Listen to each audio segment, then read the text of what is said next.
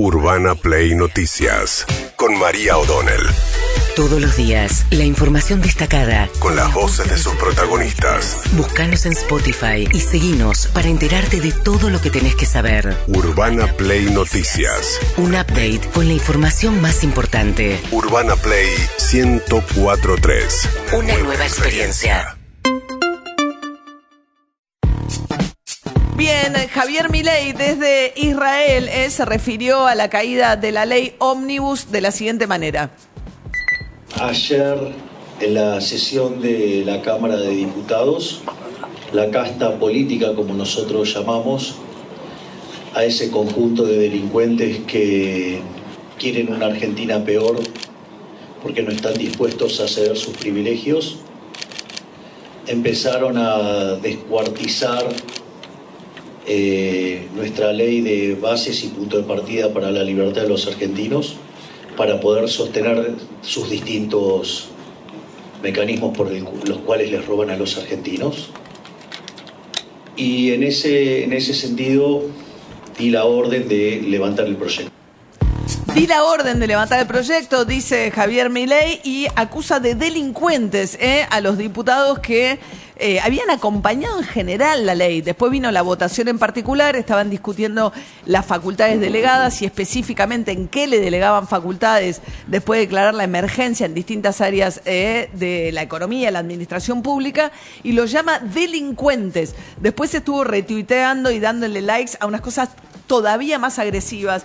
Entre otras cuestiones, dijo, le dio like a un, a un tuit que decía el radicalismo vuelve otra vez a confirmar que solamente sirven para hacer las putitas del peronismo. Esto es el presidente de la República que se refiere así a la Unión Cívica Radical, que insisto, le había dado los votos para acompañarlos en eh, la sanción en general de la ley. Eh, después también le dio likes a algunos tweets que lo que plantean básicamente es que en respuesta lo que van a padecer el escarmiento de los gobernadores va a ser con falta de fondos. Hay cuatro gobernadores cuyos legisladores votaron en particular en disidencia respecto al proyecto original y que están siendo especialmente apuntados por el gobierno. Eh, respecto de la inflación, Javier Milei dijo lo siguiente. La inflación ha empezado a bajar. La inflación del mes de diciembre en las tres primeras semanas venía al 30, con lo cual íbamos camino del 46 y terminamos en 25, es decir, la última semana de diciembre tuvimos deflación. En el mes de enero estaríamos con una inflación en torno al 20%, pero con 10% de 10 puntos porcentuales de arrastre estadístico por lo tanto la tasa de inflación estaría bajando a niveles reales del 10. Y cuando uno toma mayoristas, que suele anticipar lo que pasa con minoristas, parece que del 54 estaría cayendo al 5 al 5, del 54 al 5, dijo 21,7 dio para enero la ciudad de Buenos Aires. Decíamos hace un ratito acá con Juan Manuel que la ciudad tiene fuerte incidencia porque hay más gente afiliada a prepagas, con lo que es salud, que subió un 30%, las prepagas acumularon un 100% aumento en tres meses, y lo que es transporte área metropolitana, que no pegó el aumento de febrero, pero ya había habido un aumento en enero, ¿no? Claro, eh, lo más probable es que la inflación baje, la de diciembre ha llegado a 25,5, que se ubique en algún nivel en torno al 20-22%.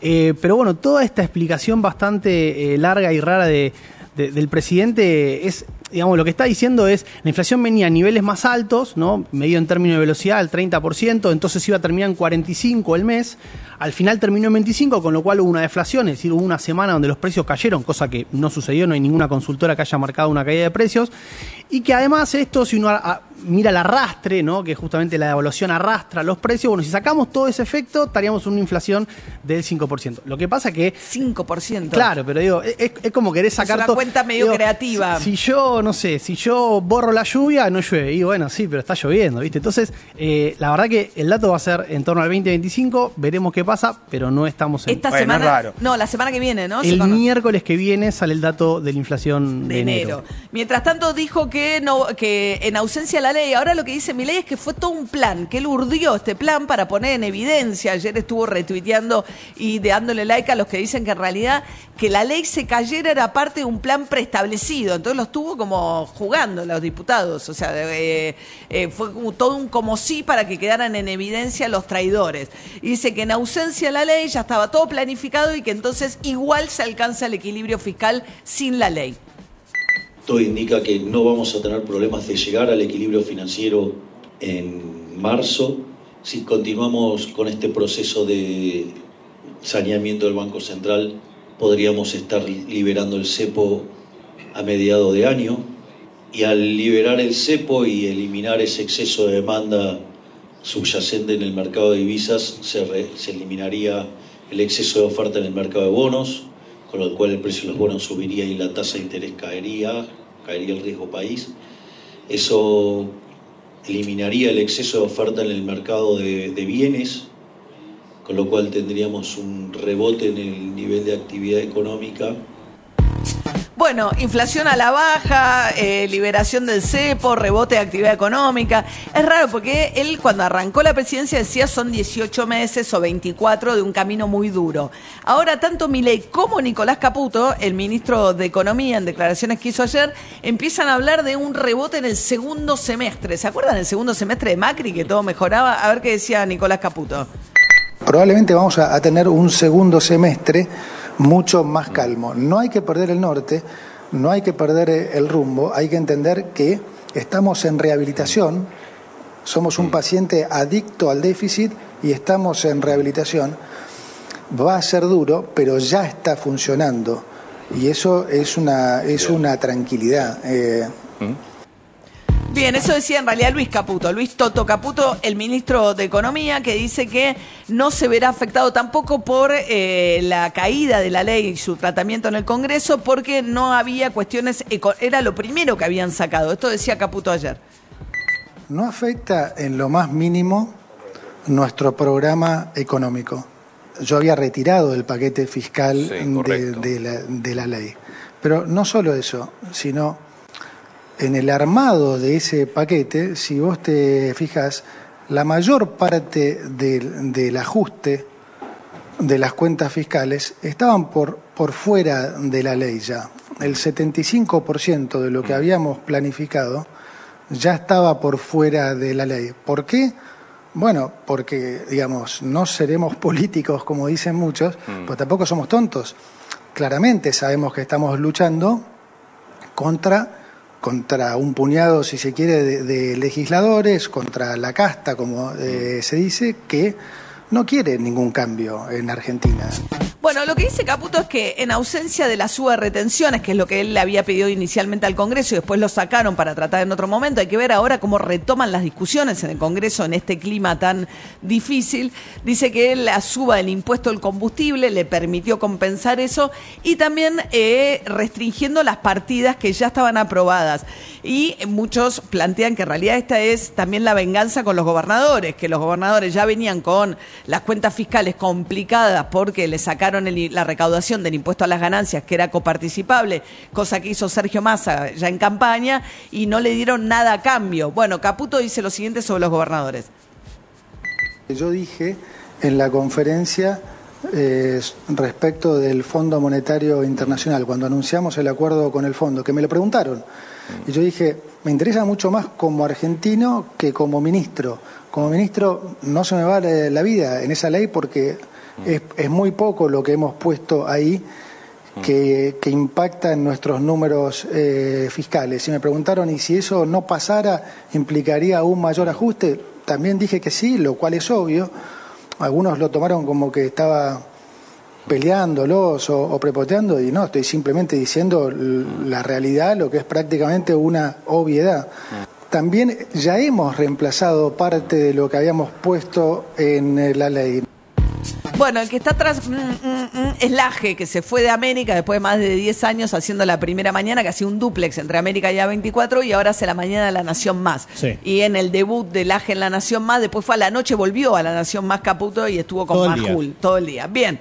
Mientras tanto, Manuel Adorni, el vocero pros- eh, presidencial, se refirió al scratch, está el listado de con nombre, apellido y foto Eh, en realidad no es un scratch, todo el mundo está bien que se sepa quiénes son los diputados que votan a favor y en contra, es un principio de transparencia, por eso además se vota con nombre y apellido, digamos, se sabe quién vota a favor y en contra, pero el tema es que eh, Javier Milei los señaló como traidores y delincuentes. ¿Qué dijo Manuela Adorni? Hubo algún malestar con respecto a eh, la mención de los diputados que votaron en contra. Me gustaría aclarar que la información que se brindó es información pública. Eh, pueden fijarse ustedes mismos en la, web de diputados de los 144 legisladores que votaron a favor la ley en general, bueno, quienes después optaron por cambiar esa decisión en la votación en particular.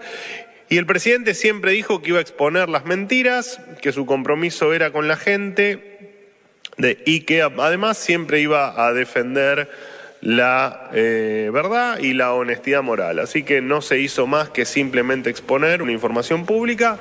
Pero una cosa es votar en contra, otra cosa es ser traidor o delincuente, que es lo que les dijo ahora Javier Milei a los que votaron en particular en, en disidencia.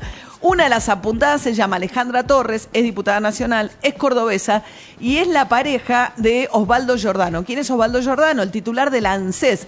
O sea, es un funcionario que viene a formar parte del gabinete de Schiaretti, el exgobernador de Córdoba, aliado de Yarlora, el actual gobernador de Córdoba, peronismo disidente, digamos, que hoy está en la ANSES. Su mujer es diputada. Bueno, una de las señaladas por mi ley y dicen que esto le podría costar el cargo a Giordano. Hay que ver si cuando viene mi ley, además de señalar como delincuentes y traidores a diputados y gobernadores, toma cartas en el asunto y echa funcionarios de su gabinete. ¿Qué dijo Alejandra Torres sobre esto?